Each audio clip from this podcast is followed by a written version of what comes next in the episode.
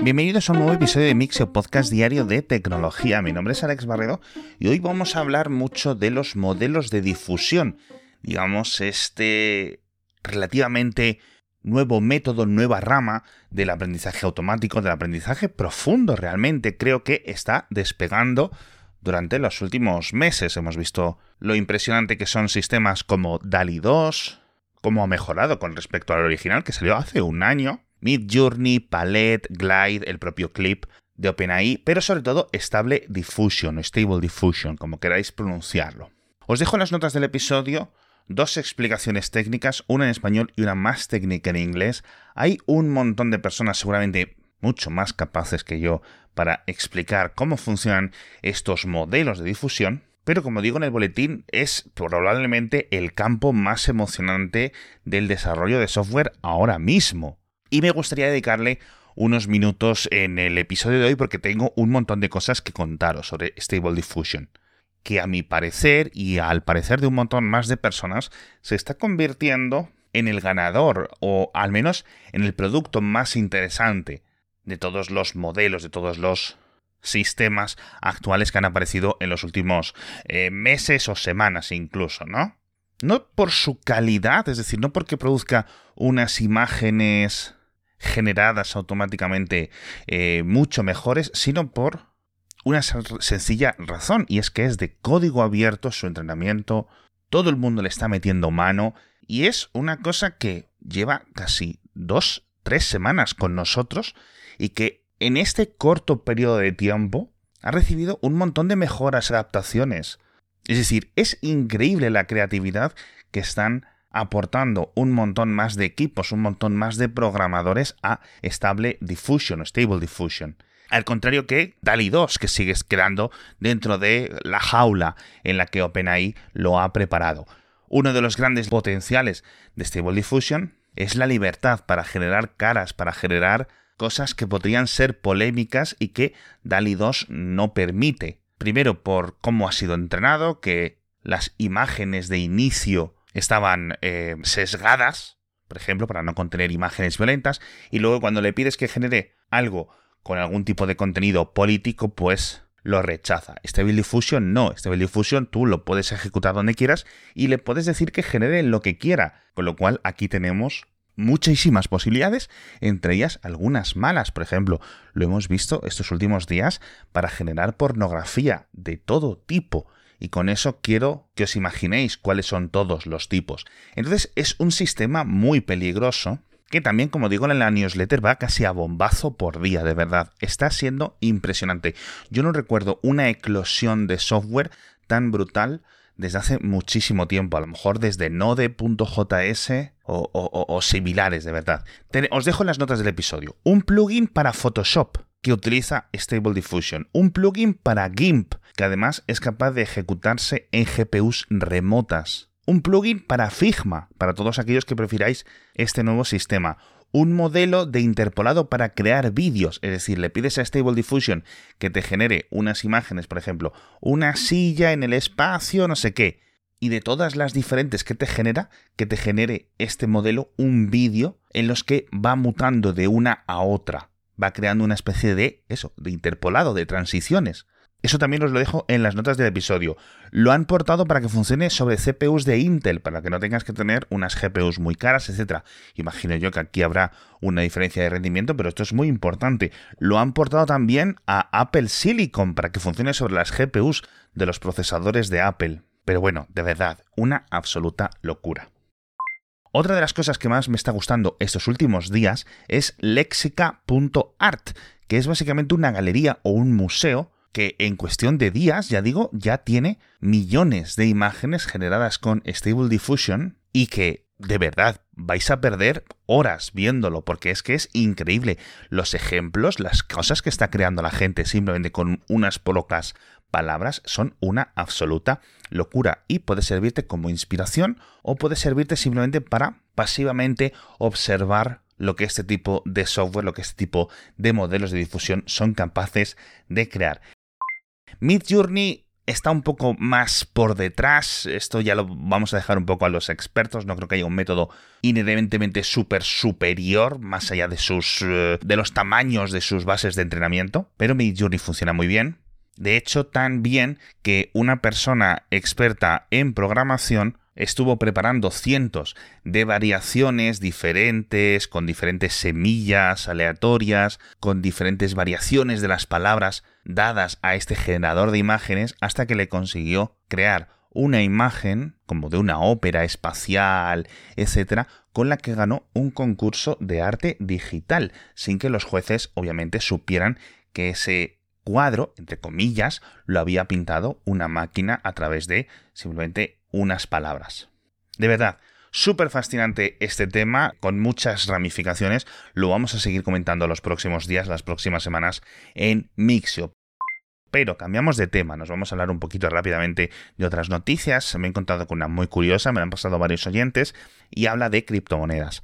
Crypto.com, un intercambiador tradicional de criptomonedas como hay tantos, en 2021, hace muchísimos meses, se equivocó con una devolución a una usuaria de Australia. esa usuaria quiso sacar el equivalente a 70 euros, retirarlos de su cuenta, de crypto.com, y a los pocos días a su cuenta bancaria, en vez de llegarle 70 euros, o el equivalente en dólares australianos, le llegaron 7 millones de euros, unos 10 millones de dólares australianos.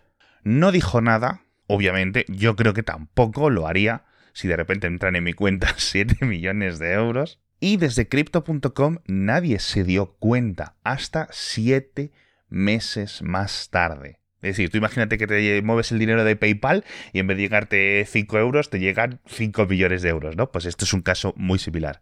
Cuando por fin se dieron cuenta en la empresa, lo llevaron a los tribunales en Australia y un juez, yo creo que os lo podéis imaginar, le ha dado la razón a la empresa y esta eh, ciudadana australiana tiene que devolver el dinero. Encima se había comprado algunas casas con este dinero porque recordemos, desde que llegó esa transferencia hasta ahora ha pasado como año y medio y estuvo como 7, 8 meses sin saber nada de nadie. Es decir, si a las pocas horas o a los pocos minutos te llama algún ejecutivo en plan, oye, mira, hemos cometido un error, pues lo entiendes, ¿no? Pero bueno, dentro de este proceso judicial se ha dado a saber que fue un trabajador de crypto.com el que se equivocó. Y entonces yo me pregunto, ¿por qué tiene un trabajador que hacer algo tan rutinario en una empresa donde estos sistemas deberían de estar completamente automatizados. Es decir, ¿por qué tuvo que escribir a mano la cantidad? Quizás sea una excusa a nivel del juicio, pero bueno. Obviamente, esta ciudadana australiana, de momento, no va a devolver el dinero, al menos así lo ha dicho, y parece que va a recurrir la sentencia. Así que yo creo que todos podemos estar con ella, ¿no? En cierto sentido, porque al menos que luche a ver si consigue quedarse con el dinerito. En fin, otro tema muy esperado también durante los últimos años, al menos por algunas personas, es el botón de editar tweets o la función de editar los tweets, algo que famosamente Twitter desde el principio no ha permitido hacer, al contrario que la gran mayoría de plataformas sociales como Facebook, Instagram, etc. Y ya lo están probando, aunque viene con sorpresa. Primero, va a estar limitado a los primeros 30 minutos, que este es un tiempo que a mí parece incluso alto, ¿no? Pero bueno, quizás 5 o 10 minutos o incluso 2 minutos tendría un poco más de sentido desde la publicación original y una vez que pasen ya digo estos 30 minutos no se va a poder editar. Lo malo es que solo va a estar disponible para los abonados a Twitter Blue, que además ya sabéis que es una función de pago de Twitter 4 o 5 dólares al mes y que no está disponible en todo el mundo, que sigue estando restringido a Estados Unidos, a Canadá, Reino Unido, Nueva Zelanda quizás, etcétera. Así que bueno, han empezado a probarlo, Así que eh, en unos días seguramente veáis por ahí algún tweet editado que salga con alguna etiqueta de que ha estado editado, del historial, etc. Pero bueno, ayer hablábamos de las teles curvables de LG y hoy hablamos de algo que me parece una chorrada, pero me ha parecido suficientemente gracioso como para comentarlo. Y es que LG ha presentado también en el IFA un concepto de nevera con paneles LED. Entonces tú ves la nevera y no parece una televisión, parece una especie de módulo de cuadros de colores. Es muy raro. pero puede ser interesante. Yo qué sé, a lo mejor dentro de 10 años, en vez de tener todos una nevera blanca o gris metalizado, tenemos neveras que se pueden cambiar de luz como las bombillas wifi. Aunque también les digo que si esto no llega al mercado, porque muchas cosas de las que vemos en el IFA acaban quedándose como meras ideas, meros conceptos. Hablamos también de Amazon, que ha empezado a probar una cosa muy curiosa en Estados Unidos, y es que va a poner las típicas taquillas de recoger paquetes cuando no lo puedes entregar en tu casa en comisarías.